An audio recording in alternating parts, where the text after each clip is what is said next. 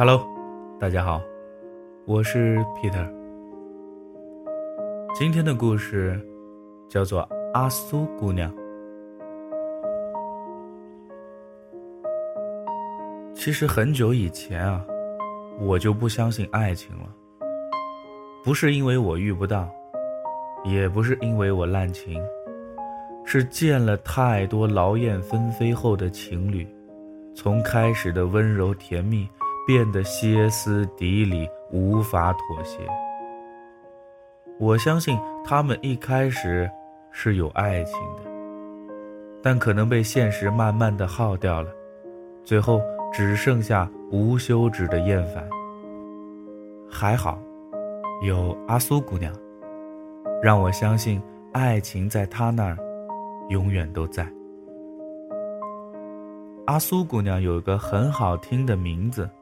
叫苏瑜，但我还是习惯喊她阿苏姑娘。毕竟，一个情深意重的女孩是配得起“姑娘”二字的，而且是永远。我是在一个晚上遇见她的，和朋友喝完酒出来，准备回家的路上，她孤零零地站在人行道边上。等着绿灯，迷幻的夜色衬着他的背影，随手撩拨的头发，让人看起来那么美好。他身边有个大行李箱，在他准备走的时候，箱子突然倒地，箱子里的东西洒落一地。我赶忙上前帮忙，他抬头看了我一眼，说：“谢谢。”我点了点头。帮他整理箱子，仔细看了看，才发现箱子里大部分呢装的都是信件。整理好之后呢，他点头示意，转身打车走了，留下我一个人愣在原地，半天才缓过神儿。心想，这姑娘长得可真好看啊。对于这次随手当雷锋的事儿，我并没有放在心上。半年后，公司的一次活动上，他作为乙方代表出席。散会后，他走过来说：“谢谢你上次的帮忙了。”他笑眯眯地说着，落落大方。倒是我拘谨的不行，笑着说：“没没事儿，都是随手之劳。”他好像看出了我的紧张，忍不住的低头微笑。分别的时候，互相交换名片。苏瑜，我默默的念着他的名字。同事过来拍我肩膀，笑着说：“怎么样，这女孩清高的很，很多人都追不上的。你呀，别惦记了。”我只是笑笑，没说话。我知道这姑娘心里是有人的。那天晚上我帮忙收拾箱子的时候，发现所有信件上人的名字，都是一个叫宋明的人寄过来的。某天周末，对门啊声音很大，像是在搬东西。我趴在猫眼上偷偷的看了看，新搬进来的邻居。居然是苏瑜，好吧。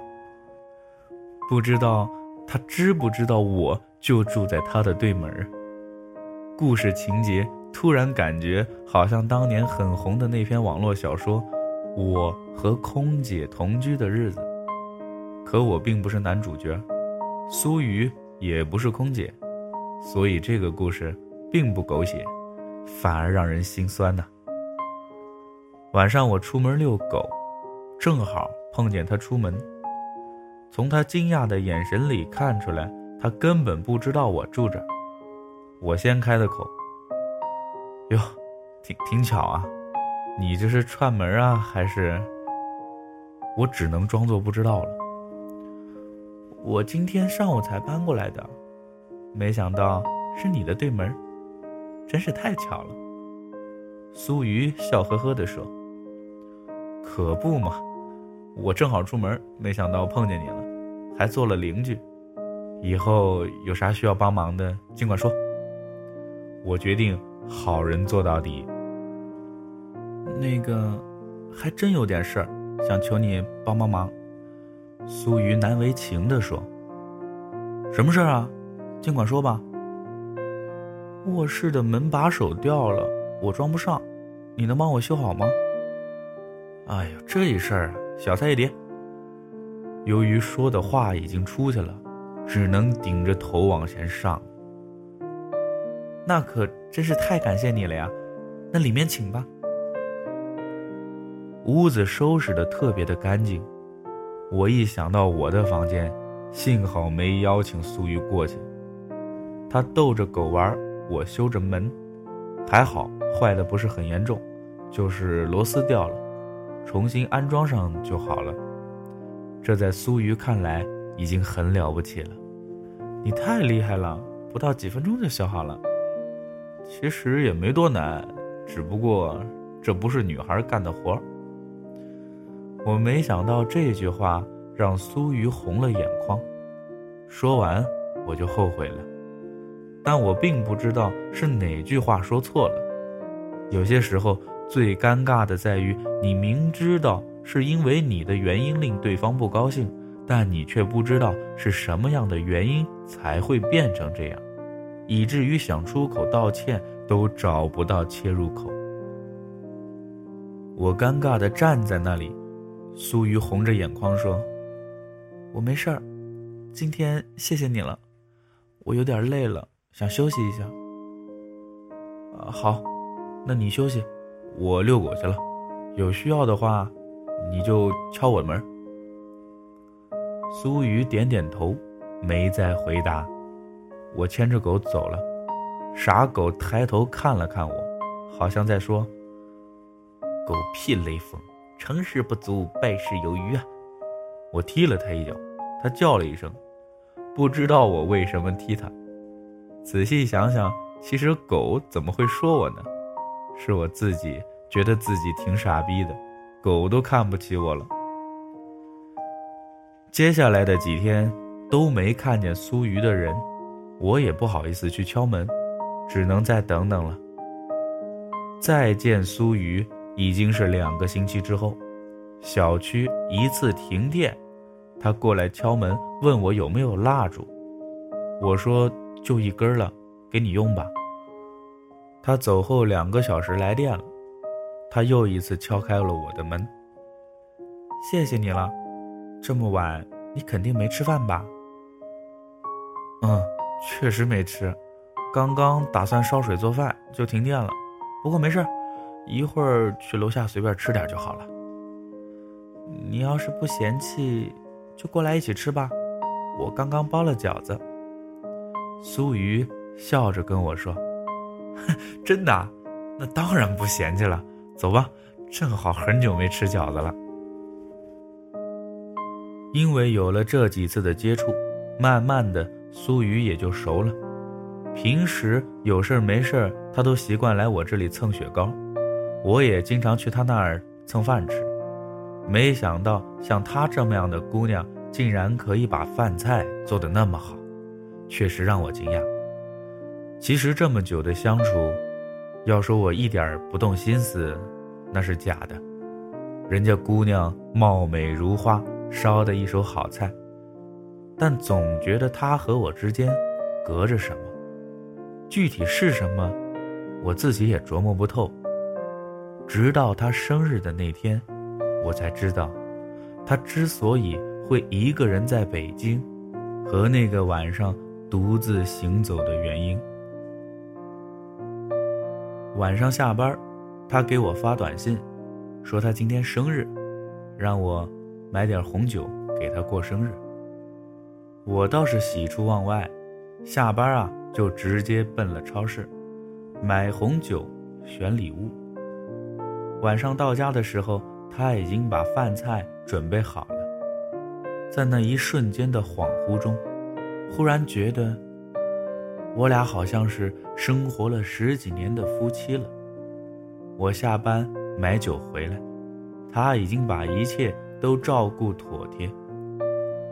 他跑过来说：“怎么这么久？”我这才从恍惚里醒了过来，尴尬的笑了一笑。我们聊了很多，也喝了很多酒。我想问他，为什么一直自己一个人？几次想开口，都生生的咽回去了。他似乎察觉到了我的异样。他拿起酒杯，一口气喝了，直直的看着我说：“我知道。”你心里有问题，有什么想问的，就直说吧。我倒是没什么想问的，就是想问，你为什么一直自己一个人呢？说完这句话，他眼神里的光芒忽然暗淡了下去，像是活了一个世纪的老人。他慢慢的拿起酒瓶，缓缓的。把酒倒入酒杯，喝了一口，叹了一口气，说道：“我不是一直自己一个人的。我有一个男朋友，初中的时候就认识了。他对我很好，我们也一起走过了很多年。当年想考到一个学校，后来我的成绩差了三分。”没能考上，我就辍学不念了。做过销售，做过服务员，后来自学的夜大。他上大学，我供他读书。他父母在他很小的时候就去世了。他说：“就我这么一个亲人，所以我做什么都是心甘情愿的。”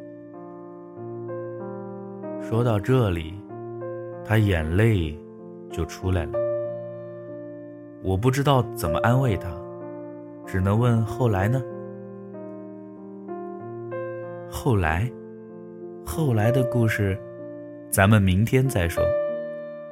今天就到这儿。回复阿苏姑娘，给你看上半部分的文字版。